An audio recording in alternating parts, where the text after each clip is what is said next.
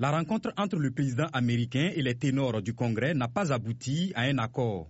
La paralysie partielle des administrations fédérales va entrer dans sa troisième semaine. Les négociations sur le shutdown se sont transformées en une bataille de communication. La toute nouvelle présidente de la Chambre, Nancy Pelosi, a affirmé que construire un mur à la frontière avec le Mexique est immoral.